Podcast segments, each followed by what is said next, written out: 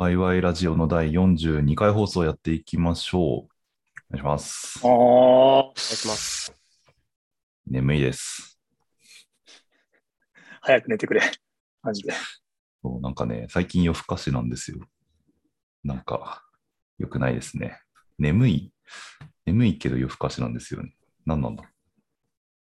何かあったの？何かあったわけでもない。特に意味はないけれど、あの、そうですね。うんちょっと、まあ、強いて言うならスマホを触りすぎているっていう、こう、よくある、よくあるあれな気がする。寝る前に一番やっちゃいけないやつやね。まあ、一番ね睡眠を妨げるやつをちょっとやってしまっている感じはありますね。まあ、みんなそういうことはよく知知ってるし、聞いたことあるけど、ねえ、みたいな。あるよね。あれですね。いや、そうね。理屈は分かってるけど、って。そうそうそう。ちょっとね、ちゃんと寝ないとよく。いや、でも最近ちゃんと朝起きてるんですよ。7時か7時半ぐらいにはちゃんと毎日起きてるんで、おおそう、夜更かしだけど朝はちゃんと起きてるから眠いっていう、こう。ねえ、いや、なんでもないです。ちょっとちゃんと携帯を手か手放して寝るようにしようと思っていますが、はい。ちょっと全然関係ない話から入ってしまった。えっと、まあ、そんなね、習慣の話がしたいわけではなくって、えーっと、今日喋りたいのがですね、えっと、タリさんがちょっと、なんて言ったらいいんだ、まあ、コロナにかかってしまったということでして、先週お休みしたのはコロナ陽性判定食らった日だったので、体調回復に努めさせてもらったですけど、だいぶ復活してきたので、まあ、なかなかこういう情報発信することってあんまないと思うんで、今日そういう話したいなという感じです。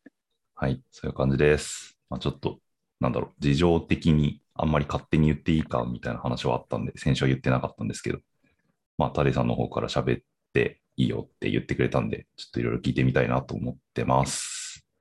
はいお願いします。お願いします。そもそもの話で言うと、えっと、なんかいつから体調悪くなってきてとか、どんな感じではいコロナだって分かったのかみたいな経緯的な部分から聞いていいですか？はーい。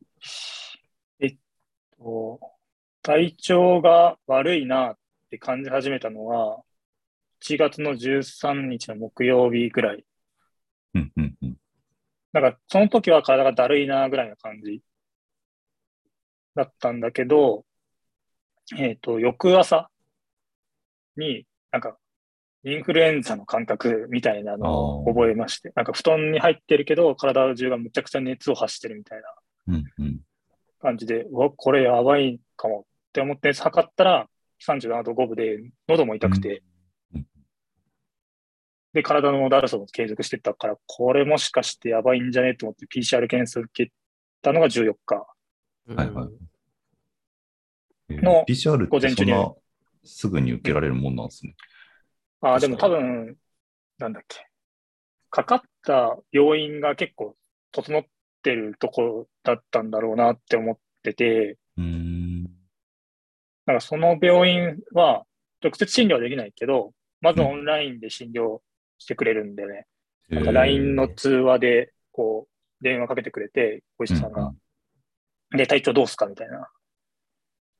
こう、簡単なカウンセリングした後に、まあ、一回 PCR しましょうかっつって、その病院が家の近くにあるんですけど、うん検査キットを受け渡しする場所が外になってて、うんそこにもう検査キット入れてくれてるんですよ。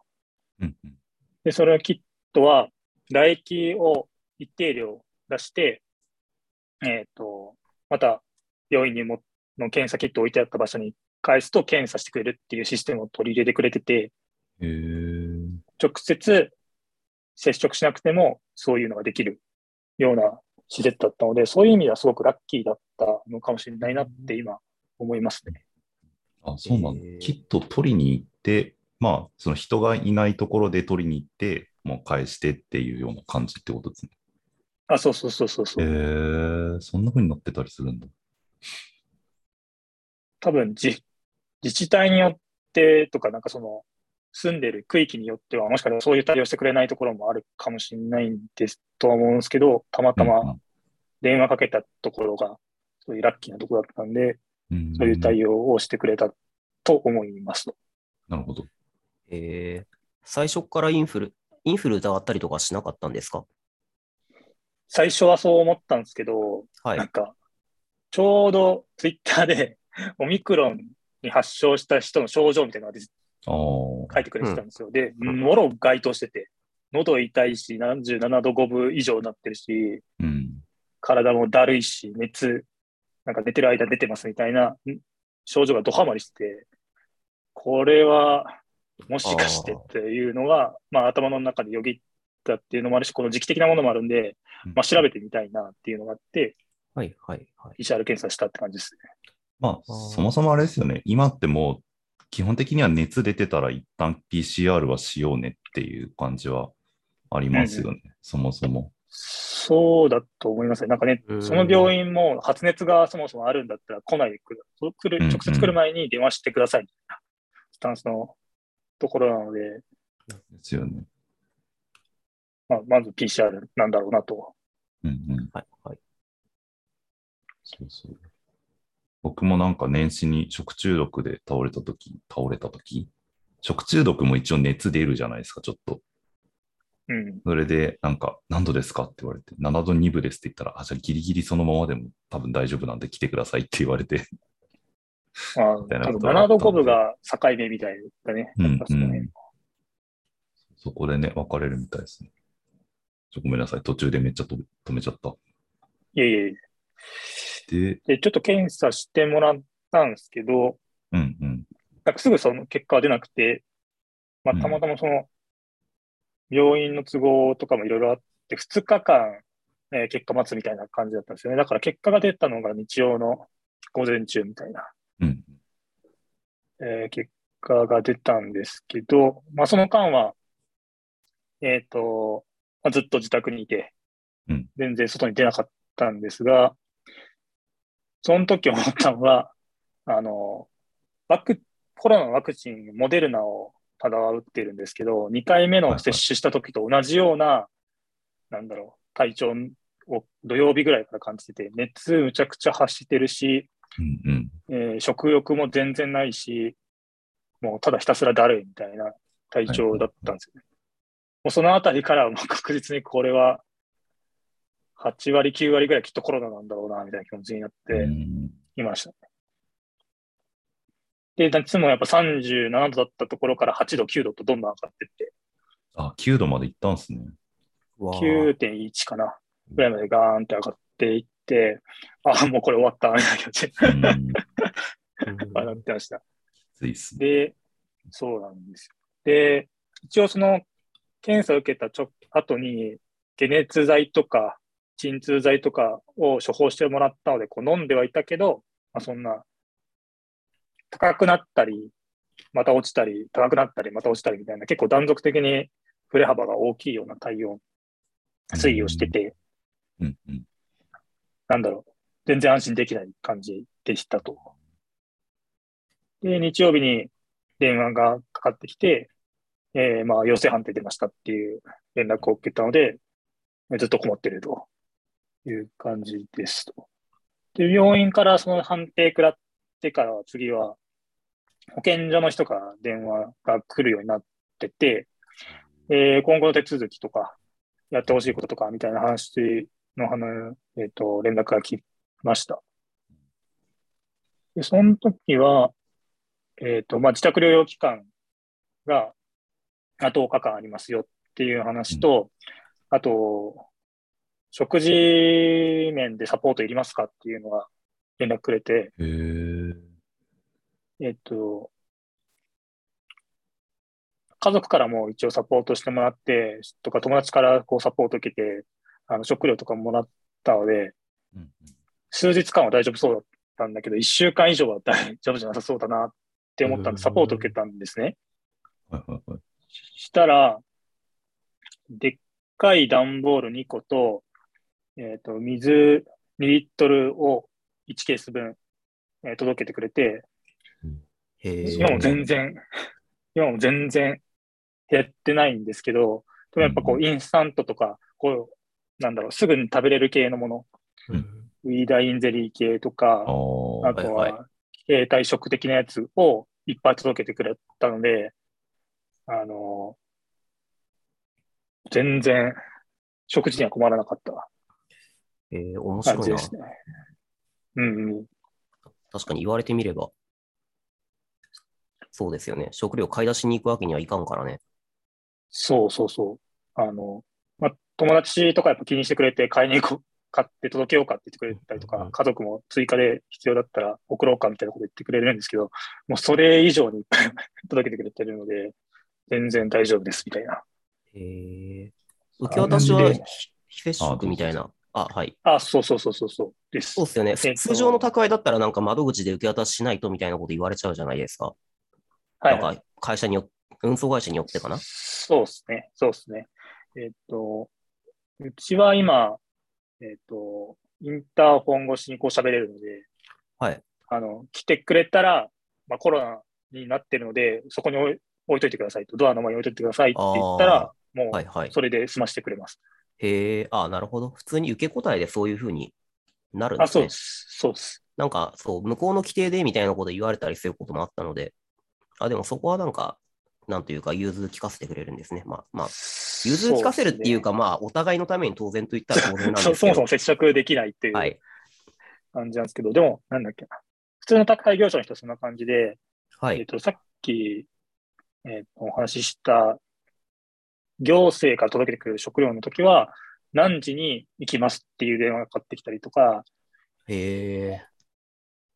えっと、この時間に来て、まあ、上がってきたら、まあ、当然置いてくれたりとかしてて、もう結構徹底されてるなっていう印象を受けました。はい。なんか、物流の人たち、量本当ありがたいな。いや、マジで本当そうです。食料って、お金とかをどうするんですか？これがね、無料なんですよ。すげえ。うん、マジでうん。俺もやっぱ気になるじゃないですか。やっぱそういうサービス受けるからには何かしら払わなきゃいけないのかなと思ってたんですけど、うん。もう無料ですっていうあ感じでーそうなんだ。でした。まあ、我々の税金から出てるんだろうと思いつつ、まあまあまあまあ。まあ、でも、そ、そういう対策してくれてるな税金なら全然って思いますね。うんなんかうん全然ありがたいすごい。なと。なんかこれちょっ、と知らなかったんでびっくりしましたね、マジで。うん。かいい意味でびっくりしてる。しっかりしてると、正直あんまり思ってなかったので。うん。そうなんだ。すごいありがたい。めちゃくちゃしっかりされてるなっていうの。まあ、やっぱり1年以上やっぱこういう活動といいますか、なんか、継続的に感染者が出ているっていうので、多分、いろんなサービス、ただが知らないサービスもあったりするかもしれないんですけど、やっぱうん拡充されてんだろうなっていうのを今回のうん体験を持って感じましたね。確かに。うん。なるほどね。まあ、それで一応食事の心配とかはなくなり、今も隔離期間中なんですよね。そうです。えっ、と、もともとは24日までだったんですけど、う。んうん。熱解熱剤とか関節が痛い時に飲む鎮痛剤とかを飲まないで数日間いなきゃいけないルールがあるみたいなんですけど、その条件を、まあ、ちょっと共有受け忘れてたみたいで、うん。金曜日に共有受けて、プラス1日、えっ、と、延長させてくださいっていうことで、25日まで、えー自宅待機という期間にはなってます。うんうんうんうん。今のところ、えっと、37度5分を超えてないので、うんこのまま体調というか、えー、なん体温が維持できてれば多分解除になるんじゃないかなっていう見立てではあります。うんなるほどね。熱とか、その喉の痛みとかってどれぐらい持続というか続いてました？えっ、と、熱が収まってきたなっていうのが、今週の月曜日ぐらい。だから強3日間ぐらい ?3 日間ぐらいかな。金、土、日と結構熱が、なんだろうな、体は元気なつもりなんだけど、測ってみたら38度ぐらいバーンって上がったりとか。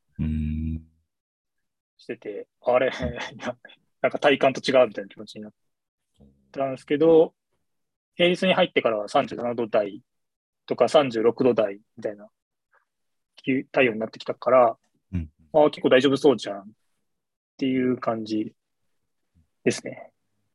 でも、7度台だったりはしたんですね。そうそうそうそうそう。あの、お体温測る、えーで、業者に、保健所の人に伝えなきゃいけないのが、1日2回あって、うんうん。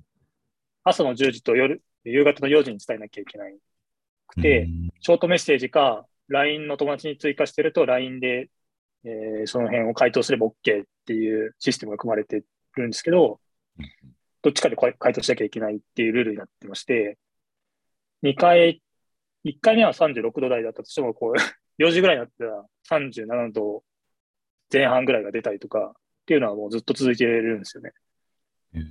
あそうなんですね。薬飲んでてもそんな感じなんで、まあ、もう変わんなさそうだなとは思いつつも、まあ、やっぱその37.5度のラインは超えてないからセーフっていううん感じになってるっぽい。へえ。意外とこう、な、長引くというか、感じなんですね。熱に関しては。全然熱っぽくないんだけどね。うん。体温が高いのかわからんけど。ああ、まあそこそこ。た、単純にその、午後の体温が高いとかいう話はまあ、あるかもしれないのか。うん。そんな感じです。うーん。なるほど。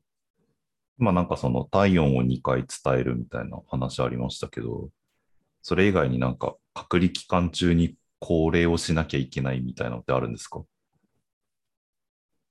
うーん。基本はその体温というか体調定期報告って、うんうんうん。以外は今んとこないかな。うーん。一個だけ面白いのがあって、体温以外に、なんだっけ、これ、専用のキットが送られてきてるんですけど、ああ、えっ、と、なんだっけ、酸素、酸素濃度みたいなやつ。なんだっけ。あ、そうそうそうそうそうそう そう。名前忘れた。こう一応指は、指にはめ込んでやるやつなんですけど、これでなんか、そのレポートするときにもは記入しなきゃいけないやつ、パルスオキシメーターだ。あ、そうしないかな。えそうそう。なんだっけ、SPO2 ってやつ。ちょっと日本語名忘れたけど。ああ、SPO えっ、と、血中内の酸素濃度とかを確か測るやつで、なんかそれを見ることで、えっと、まあ、コロナにかかると肺とかの機能が弱まるから、そこが攻撃されて、そうすると血中の酸素濃度が下がるので、えっと、その濃度を見て、下がってると、あ、もしかしたらやばいかも、みたいなことが判断できるっていうやつだった気がします。おーなるほど。うんうん。はいはいはい、はい。そういう監視パラメータがそうそうそうそう。機材、機材もある？そうなんですよ。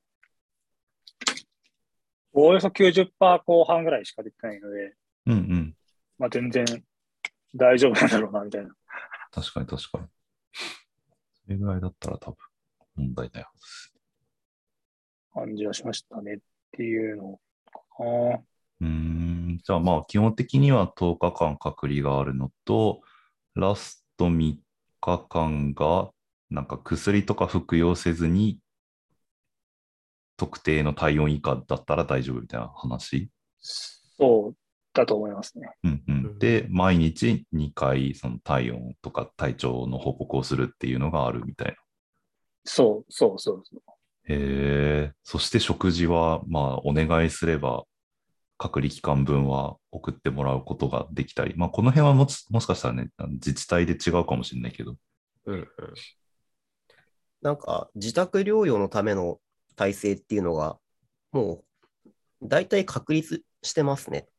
うんう。ん、そう感じましたね。外出したのって、最初の PCR の提出の1回だけですよね。多分そうですね。そうですね。直近はそうですね。あとはもう自宅で待機っていう。そうそうそう、そうですね。えすごいな。まあ、さすがに、相当時間経ってるからっていうのはあるけど。なるほどね。そうだったんですね。整ってることはありがたい。なんか知らないか、知らなかったから。ね。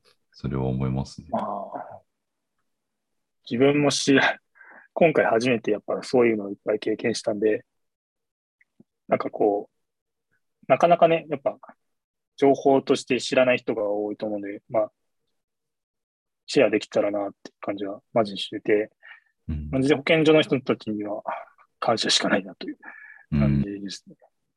確かに。なるほど。ちょっとなんか細かい質問とかもしてみたいんですけど、あのはい、コロナかかるとよく味覚とか嗅覚なくなるっていうじゃあないですか。あ、はいはい。あれどうだったんですか、ただは多分、軽症の部類だったんで、全然、なんだろう、そういうのなかった。ですね。そうなんだ。逆に、喉が収まってきた次、鼻が来てた時があって、鼻が結構詰まって、なんだろう、ブリーズライトなしでは生きていけないみたいな感じの期間が若干あったぐらいですね。へーあそうなんだ。寝るとき苦しいみたいな。はいうんうんあうん、軽症って別にあれですよね。医学的ななんか意味でちょいちょい出てくるあの軽症ではなく、比較的そのかかった中でも自分は軽かったっていうぐらいのニュアンスですか？そうです、はいはい。体体感としてそんな感じです、ね。ああ、了解です。でもね、39度出てたら、世まあ間的な意味での軽症かと言われるとなんか、まあ、その、一般の姿勢の人々の 感覚で軽症とは、まあ、言わんやろうけど。まあまあ、一応、なんかこの辺の界隈はさ、なんか医者基準の軽症っていうのが違うよみたいなのが一時期ニュースになったので、確か。ああ、完全に自分の感覚ですね。うんうん。お医者さんから軽症って言われたわけではない。はいはいはい。まあまあでも自宅療養はいできる範囲だったっていううんうん。そうですね。結局、やっぱ平日も一日も休まず業務したんで、あ、そうなんだ。あ、確かにその辺の話は気になるかもしれない。そう日常生活がどんな感じだったかみたいなね。そうそうそうそううん金曜日は、あね、体調悪いなと思って金曜日は早めに引き上げたんですけど、土日でし、まあ、バリクソに寝て、平日から働いてたんですけど、全然業務できるレベルだったんで、その辺は大丈夫でしたね。で、食事面も、あご飯うまみたいな感じで、うん幸いにして、まあそういうふうな体調にも戻ってきたこともあって、結構もりもり食ってたんですよね。そうなんだ。へえ。そうそう、そういう面ではすごい、なんだろう、回復というか、なんかそういう平常体調に戻ってくるのが早くて、助かっラッキーだったなっていうのは思います。うんうんうんうん。確かに。あれ、多田さんは、さっきの話だと、モデルナのワクチンを2回打ったんでしたっけ？そうです。ですよね。ワクチンは接種済みだったけど、かかったっていう感じですよね。そうです。うん。基本的には、あの、外出は必要最低限で抑えるようにしてるつもりで生活してて、うん当然、あの、なんだっけ、マスクはぜ絶対つけてはい。いくっていうスタイルで、手洗いをしっかりし外出したとしても、外出先でもするみたいな生活は心がけていたんですけど、まあ、それでもかかってるので、本当にどこでかかっ、なんだろう、もらってきてるかがわかんない状況ではありますね。で、あんだけ、ここ最近は爆発して急増してるので、本当どこからもらってくるかわかんないうんものなんだろうなっていう体感ですね。うんうん。そっか。結局感染経路とかは分かってないですもんね。うん、そうですね。人が密集してるっていう意味だと、ジムに行ってたこともあるので、うん。まあ、ジムはありえそうだなとは思って、うんうん。よく通ってたジムには連絡は入れてたりはするんですけど、ああ、なるほど。そう、この日、っていうか、なんだっけ、かかってから数日以内で接触してる人がいそうなとことか、はいはいはい。接触しちゃった人とかにはご連絡して、体調大丈夫ですか？みたいな話とかうんうんはし、てるけど、基本的に、なんだろう、そういう、なんだろう、体調悪くなった人がいなかったので、本当ラありがさラッキーって感じです。あとまあ、は、我々、感染しづらい属性の人々ですけど、みみんな言うたら IT エンジニアで、かつリモートである程度仕事は回る人たちだから、ねえ。で、かつ最小限に抑えてたけども、みたいな。で、確か規制もされてないですよね。年末年始はしてないです。ですよね。ってことはもう本当に最小限に抑えていたはずなのにっていう。そうなんですよ。だからむっちゃ怖いですよね。うんうん なんかど、どこからでもかかりそうみたいな。ね、そんな、うんそんな、なんか、うかつにその外出してたみたいな感じでは決してなかったはずなのにっていうのが、まああって。そうですね。難しいですよね。やっぱそういうのを考えると、なんか、時々見かけるんですけど、ママスクしてない人とかもいるじゃないですか、今って。まあね、まああ、一部ね。だからなん、そういう感情になってもおかしくはないんですけど、やっぱ言うて自分がかかると、よりこう慎重にならざるを得なくなっちゃうよね、みたいな気がし改めてありますね。うんうん確かにね。そうっすよね。まあね、なんかワクチン受けたら、ね、わマスクつけなくても大丈夫だろうみたいな話とかありましたけど、なんかそんなことはねえっていうのが分かってきちゃってるから確かにうね。ん、全然ないですね。ね。ちなみに、マスクつけても やばいっていうのを改めてうん。認識しなきゃいけないなと。そうですよね。なんか、データとしてもそういうのは出てるけど、こう、身近に症例が出たっていうのは私は初めてだったので、なんか、そうなんだっていう、なんかよ、なんか、初めて少し実感が湧いてきたって感じが、ちょっと、まあ、あまりよくはないんでしょうけど、はい。なんか、はい、そうですね。実感としては初めてだなって思いました、自分は。うん。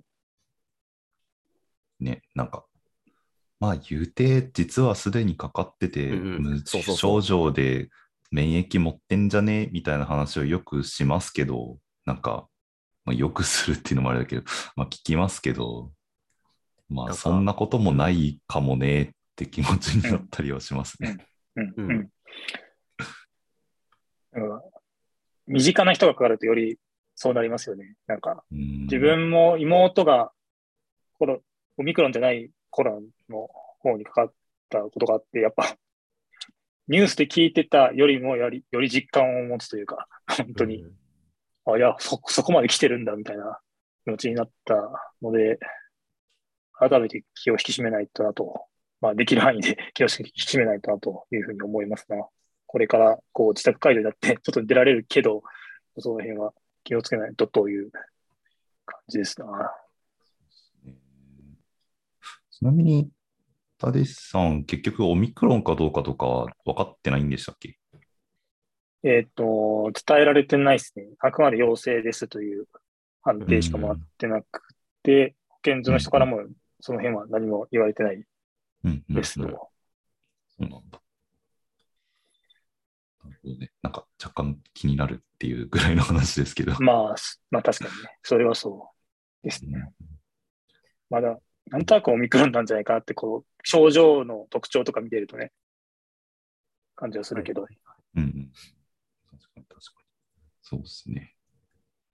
その、と、えーなんだろう、保健所の人かな？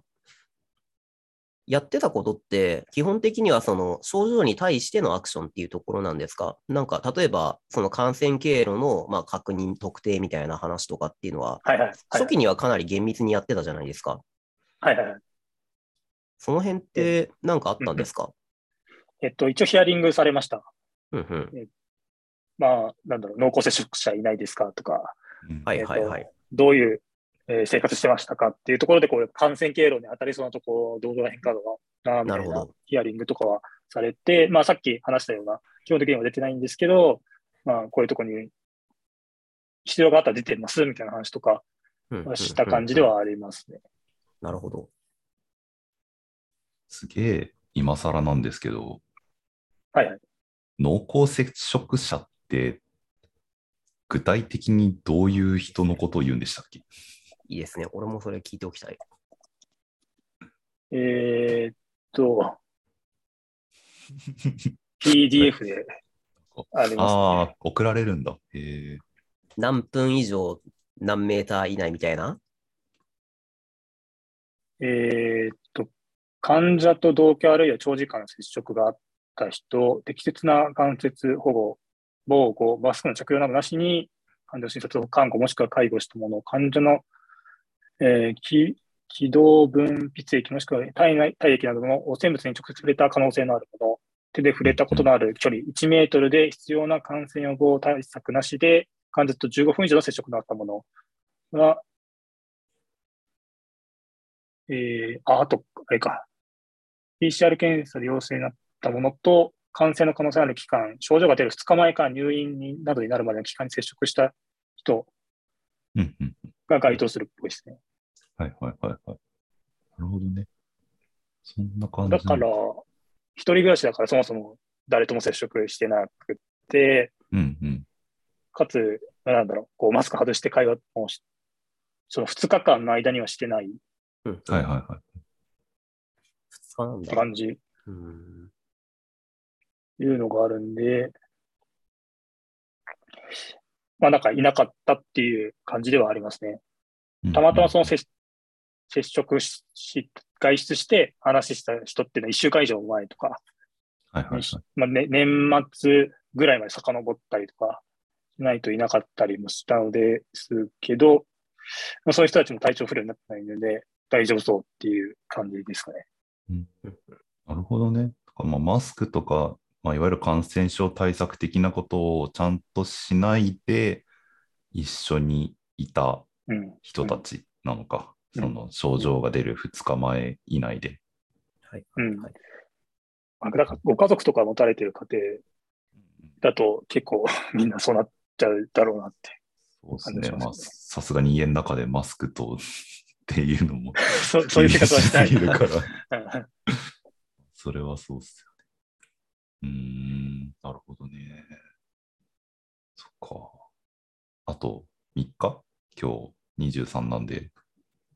そうですね。うんうんうん25まで安静にしてます。そうですね。何してるんですか、最近は？え？えやることなさすぎてやばい。あ まあ、でも言うても、そんなに普段とはか平日とかは変わりない気もあ、しますけどねぶっちゃ。けそうですね。ぶっちゃけそうですね。家からじゃないから。そっか。うんなんか気分転換に外出ができなくなったぐらいかなって感じは確かにしますね。うんうんうん。あの好きな時に、なんかこう、フラッと気分転換で散歩とか、なんかスーパーに買い出しができないぐらいで、基本生活スタイルは変わらないから、はいはいうん普通の業務やったりとか、副業やったりして、ゲゲームとか動画見て、大体寝るみたいな 生活にななってしまうという、日常。確かに。まあでも、あと、やっぱゴミ捨てたい時とか、やっぱたいゴミがめちゃくちゃ溜まってきてるんで、で、ああ、確そこはかに、そっか、そっか。そこはちょっとあれかなって感じしますね。確かに。確かにね。それって、そうか。いや、なんか、感染期間中に出たゴミって、普通に出していいのかなとか思ったけど、さすがに、そうだよね。さすがに出していいのか。その、回収する人がってことよね。まあそうっすね。まあそこまでまあは潜伏しないのかなわかんないけど。なんか、出すだけ考えたら、こう、夜中にこっそりみたいなことが 考えられるかなとは思ったんですけど、ああ、確かに、ちただょうど、まあ、もう一回電話かかってくるだろうから、うん、聞い聞いとこうと思いました。なんか、普通に出すんじゃなくて、もう一回さらにビニール袋で覆ったりしたりとか、なんか、うんうん。なんか、ある程度ケアが必要なのかとか、ちゃんと聞いとこう。うん。ね、ちょっと気になる。まあもちろんね、その外出すると、その直接接接触というか、まあ 喋ったりとかっていう可能性が出てきちゃうから出ないようにっていう話だとは思うんで、そんなに問題ないんだとは思うんですけど、なんかね、その辺もわかんないなーって 喋りながらちょっと思いました。いや、マジでそうです。うんやらないとわからん。ですよね。いやーでもなんか大大変でしたね。1月の。年明けてすぐに。確かに。まあ確かにね。確かに。うんまあ、あんだけかかってたらもうなるよねっていう感じで、もう逆になっちゃいますね。うん。まあねそのかかってる人がたくさんいるけど、そんなに重症とか死亡者数も多くはない状況なんで、まあ多少ね、そこは良かったというか、まあ、マシな状況だなと思いつつ、ラッキーだったなと。ねえ。いやー、早く収まってほしいなって、いつから言っているのやらっていう気持ちになってきますね。うんねえ、全全く。全然減らないですけど、まあ、つうん付き合っていかないといけないんだろうなと、改めて。そうっすね。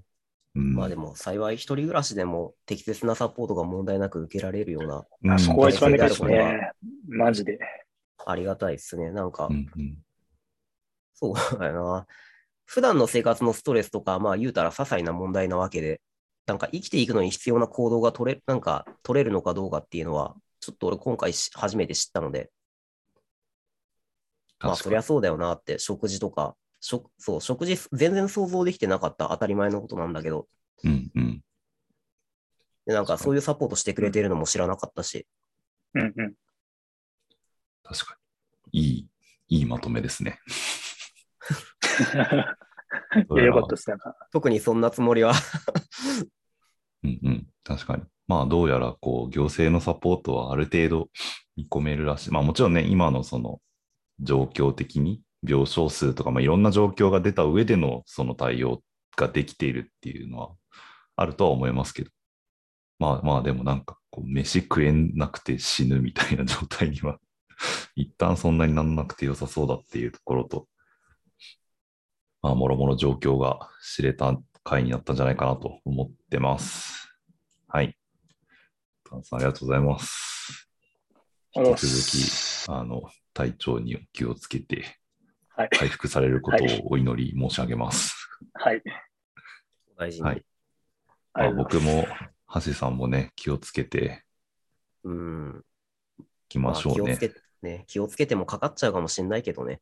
うん、まあでも気をつけないことによるリスクを考えたら、ねまあ気をつけようねっていう話には。まあ、まあそれはそうですね。なんか、うんはい。どっちみちかかるから気をつけることしなくていいわけじゃないからね、当然。そうそうそうそう。っまあまあ、ねはい。ていうのはあるんで、まあ周りの人の迷惑とかもあるしね。その辺はみんな気をつけていきましょう。はい。というところで、じゃあ42回のワイワイラジオ終わりにしようかなと思います。皆さんもコロナお気をつけて、早くコロナが消えることをお祈りしましょう。はいマジお気をつけください。ありがとうございました。ありがとうございました。ありがとうございました。ではでは。